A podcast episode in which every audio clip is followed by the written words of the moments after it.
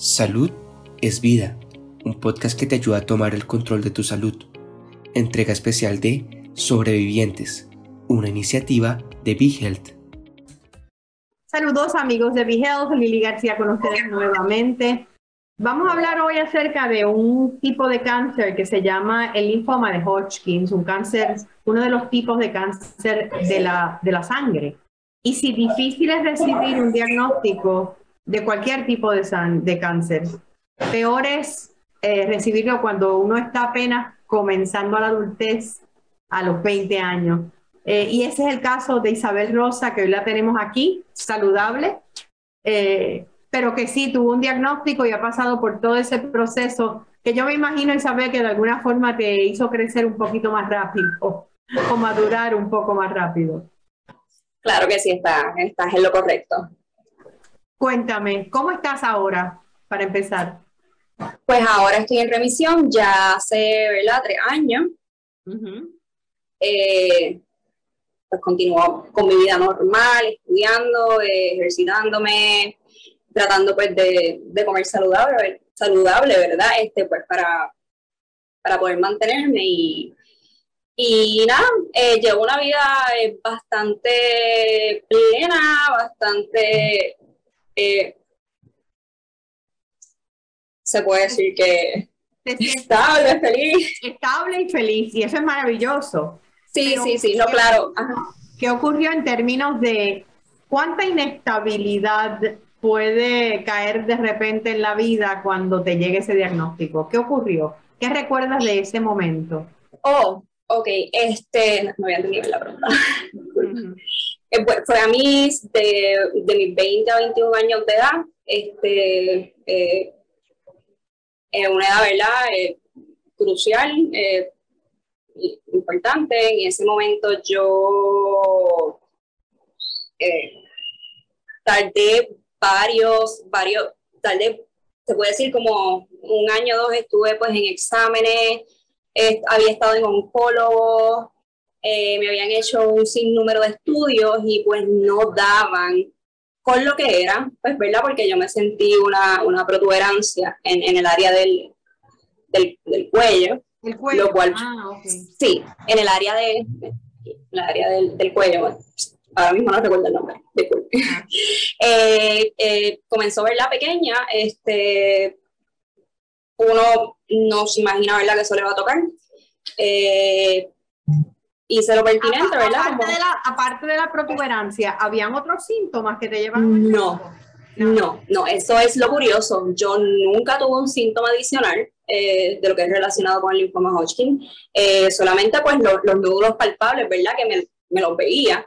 Y pues que comúnmente cuando uno tiene pues, una enfermedad o se enferma, el sistema eh, inmune, que es el, mecanismo de defensa del cuerpo, inmune, eh, pues es, normal que se te, que se te hinchen eh, cierto, este, cambios en algunas, en algunas partes del cuerpo, correcto. Pero ya cuando no bajan, ya cuando no se van, ya cuando aumentan eh, y siguen pues saliendo más y más, pues ya uno sabe que hay algo que no es normal en su cuerpo y pues que no le pertenece. Y pues ese fue mi caso.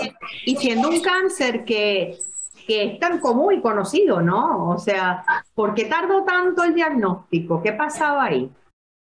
Pues aquí le, voy a comentar, eh, bueno, eh, como le comenté, este, pues los estudios salían que no era nada.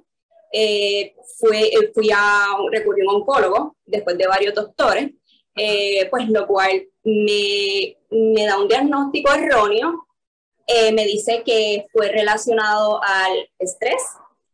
Eh, ahí se procede, ¿verdad? Pues insisto, pues porque conozco mi cuerpo y yo digo, no, esto no es esto. Y pues me hacen una, una, una cirugía eh, de uno de los nódulos, me, me un poco de tejido. Una biopsia. sí, gracias. una biopsia, lo cual pues sale negativo. Todo, todo no indicaba nada. Y pues, exacto, exacto. Y pues redujo que era el estrés. Y me quedé conforme, pero preocupada con ese diagnóstico. Luego dejó pasar meses y yo sea, eh, ese sexto sentido, ¿verdad? Esa inquietud que uno tiene eh, cuando sabe y cuando siente que eso no es, que hay algo que anda mal.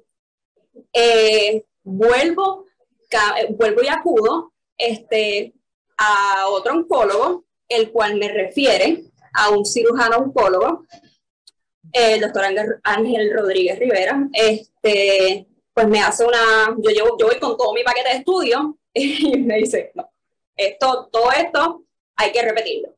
Eh, él acude a hacerme una biopsia eh, y a coger un, un, poco de tejido de cada uno de mis nódulos. Ok. Eh, con todo y eso, salía negativo. luego, este, se insiste, ¿verdad? Y él me realiza otro, otro, otro procedimiento, otra biopsia, y ahí es que sale positivo. Ok, ¿y ese nódulo dónde estaba? Este nódulo, este nódulo estaba en el, en el área supraclavicular, me acuerdo el nombre ahora. Ahí fue que salió finalmente positivo en algún momento. Sí, ahí fue que salió finalmente positivo. Eh, gracias a él, ¿verdad? me lo descubre. Eh, y ahí pues es que pues sale positivo, ¿verdad? Este, al linfoma de Hodgkin. Y luego acudo a, pues al donde el doctor Cabanilla, eh, que es mi oncólogo, per se, mi oncólogo, y pues ahí él me, me, diagnostica con el, con el tipo de, me, hace, me realiza un PET ¿verdad? Y me diagnostica con el tipo de stage en el que estaba, eh, que era una etapa 4, pues porque lo tenía en el mediastino, en el, en el cuello y en pulmón. ¡Wow! Sí, entonces pues me... Eh, exactamente, exactamente. Y pues te digo que fue un momento de mucha, eh, en, mi caso, de mucha frustración, mucho coraje, claro, el miedo, porque pues no te voy a mentir, uno no, es, algo natural del ser humano, o sea, uno no, no menos que piensa es como que en el positivismo y vamos a salir adelante. yo estaba molesta, yo estaba eh, pasaste, me da la impresión, y, ahora te lo, te lo, digo como coach y tanatóloga, por las etapas de una pérdida, porque un diagnóstico de cáncer es una pérdida. Pasa por el coraje, por la negación, por el dolor, por, por, por todas estas etapas. Sí, exactamente. Este, pero nada, yo, y, y, claro, cuando uno le llega, hago hincapié en esto, ¿verdad? Cuando uno le llega un, un diagnóstico de, de cáncer, eh, por ejemplo, eh, no espera que tú estés en, en, una cierta etapa de tu vida. A ti te toca, te toca y tú bregas. Te tocó. Y a ti te tocó. O sea, puedes tener 20 mil cosas eh, pasándote a tu alrededor, más, más súmale eso. Y ahí es que yo uso esta frase, es que tú dices como que vamos a, vamos a agarrar el toro por los cuernos. Loco, vamos a, ¿verdad? Vamos a enfrentarlo. Pero te digo que para yo poder decir esto que estoy diciendo y para ese proceso, eh, digo, fue un proceso de, de, crecimiento obligatorio, porque no, tú, tú, no tienes de otra, tú no tienes de otra. Eh, te toca crecer. Te tocó, lo pasa, crece y te digo que... Para adelante, y, exacto, te digo que te cambia la vida de de una manera yo no soy la misma de, la Isabel de 2021 con el diagnóstico a que luego de, que tú pasas el proceso, ¿verdad? Porque ¿Qué, una ¿qué definitivamente has cambiado de Isabel hace tres años, cinco años atrás ahora? Eh, wow, muchísimo, muchísimo. Como veo la vida, como me veo en la vida, eh, como me veo estando, como voy a estar. Eh, he madurado, he crecido mucho como mujer. ¿Cómo te, veías, antes? Que dices que es diferente a cómo te ves ahora. Pues, este, no me veía, no quiero usar la palabra vulnerable, porque pues cuando a mí, voy a hacer, voy a darte un resumen de esto rápido. Este, cuando a mí me diagnostican cáncer, eh, que como te mencioné fue a los 20, 21, yo desde los 18, yo estaba ya en otra etapa de mi vida que también me hizo arrancar y me hizo crecer, ya que pues estaba tomando cuidado de, de mi abuela, la cual le dio un stroke fulminante y estaba encamada y yo pues era quien la cuidaba. Eso era lo que me estaba pasando a mí durante, antes y durante del diagnóstico. ¿Sabes? Se me suman las dos cosas y ya yo estaba teniendo un sentido de madurez y de responsabilidad desde antes pero se me refuerza, ¿verdad? Eh, claro. Con el cáncer. Y va a sonar un poco extraño, eh, pero según pues mi, mi, experiencia, lo recalco, ¿verdad? Pues porque hay oh, muchas personas pasando por algún tipo de cáncer y diferentes etapas. Eh,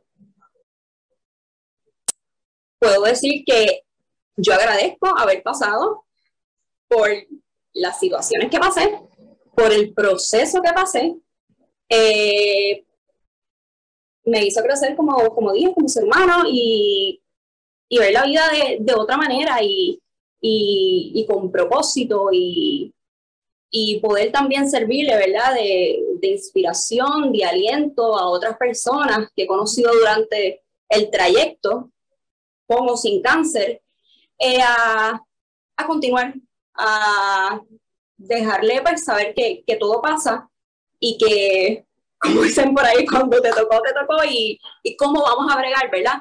Y cómo vamos a hacerle frente a la situación, pues, este, pues con un poco de optimismo, pues porque sabemos que, y que aunque... Manos, tenías excelentes médicos. Exacto. Que tenías...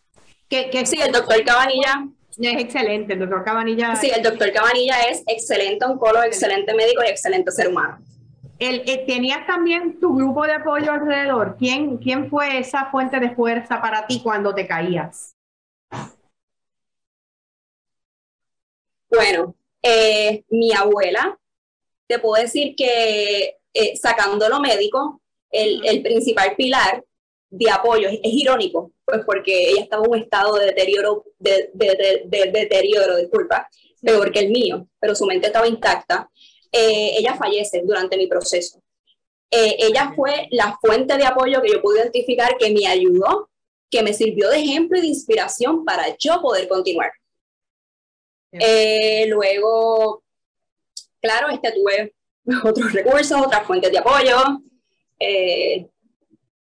Hay momentos que a, esa, que a esa edad las amigas también se convierten, no sé si pudiste desarrollar eso o no se dio, eh, sí, este, pude ¿verdad? tener la oportunidad de, conversar con, con, varias amistades, eh, pues, con gente que casualmente pues, pasaban por el mismo proceso o diferente eh, pues, a lo que yo estaba pasando, eh, ya sea pues, hay algunas muchachas de mi edad que estaban pasando por el cáncer, otras pues ya no están, otras pues sí, permanecieron.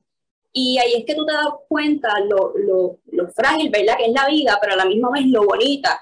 Y, y dices como que, gracias, agradece, eres agradecida. Agradece. Ahora mismo, eh, ¿qué tú le dirías a aquellas que me imagino que a través de tu proceso de tratamiento de las quimios y todo eso, ese fue tu, tu, tu tratamiento, la quimioterapia? Sí, yo tuve, exacto, yo tuve un proceso pues fuerte de quimioterapia, eh, lo cual me, me administraban, ¿verdad? Cuatro. Eh, fue un proceso bien tedioso, pero no, gracias a Dios, no recurría a trasplante ni a radioterapia. Sí, a la radioterapia no tuviste que, que, hacerlo. Solamente la quimio. Pero me imagino que mientras te daban la quimio conociste a otras personas allí también con quien eh, Sí, sí, sí, sí. Sí, tuve, ¿verdad? La, la, la dicha de conocer pues varios pacientes, algunos no como, como le comenté, algunos no atravesaban el mismo proceso que yo, otros sí. Eh, tuve la, la, oportunidad, ¿verdad?, de, de, conversar con ellos, de ver sus diferentes puntos de, de, vista sobre la vida, sobre lo que estaban pasando. Y te puedo pues, recalcar que eso me alentó un poco eh, y me mantuve, me refugió mucho en el arte también. Ah, sí, ¿cómo? ¿En qué sentido? Eh, pues yo soy estudiante de arte. Eh, para mí fue una, una descarga. Utilicé mucho el arte para mi proceso eh, eh, de mejorar, de, de, transmitir, ¿verdad? Lo que sentía eh, a través de la pintura, de los cuadros, lo cual estoy haciendo actualmente. Y creo que esa es una manera, ¿verdad?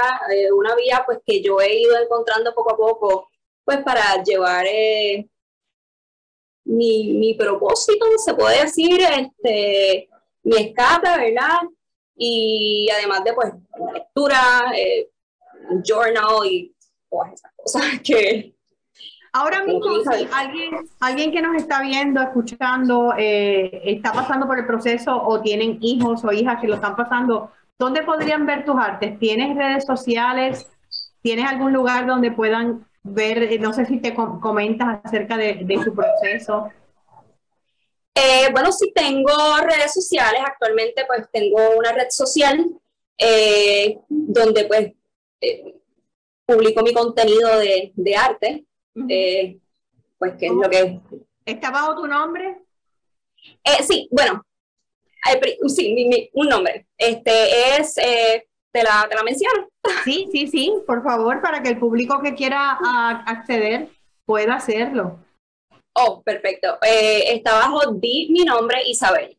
Isabel, di mi nombre, Isabel. Se escribe eh, como Isabel, ¿verdad? Le añades una L y una E, Isabelle. Isabelle, ok. Sí. di mi nombre, Isabel. Di mi nombre, Isabel. Isabelle. Sí. Di mi nombre, Isabelle. Así es que allí pueden eh, ver tu arte, ver cómo te expresas y quién sabe si inspiras a otros o a otras a, a, través del arte, la música, lo que sea, poder canalizar. Claro, claro, claro que sí, cualquier medio. Gracias Isabel por, por este ratito, por habernos acompañado, por, por compartir tu historia, ¿verdad? Con Be Health y, y te deseamos de verdad mucha, pero mucha salud. Gracias a ustedes, un placer. Y gracias a ustedes, amigos de Be Health, por acompañarnos nuevamente y nos vemos en la próxima. ¿Te gustó el contenido? Recuerda que puedes seguirnos en tus redes sociales favoritas. Búscanos como Be Health PR y no te pierdas nuestras actualizaciones.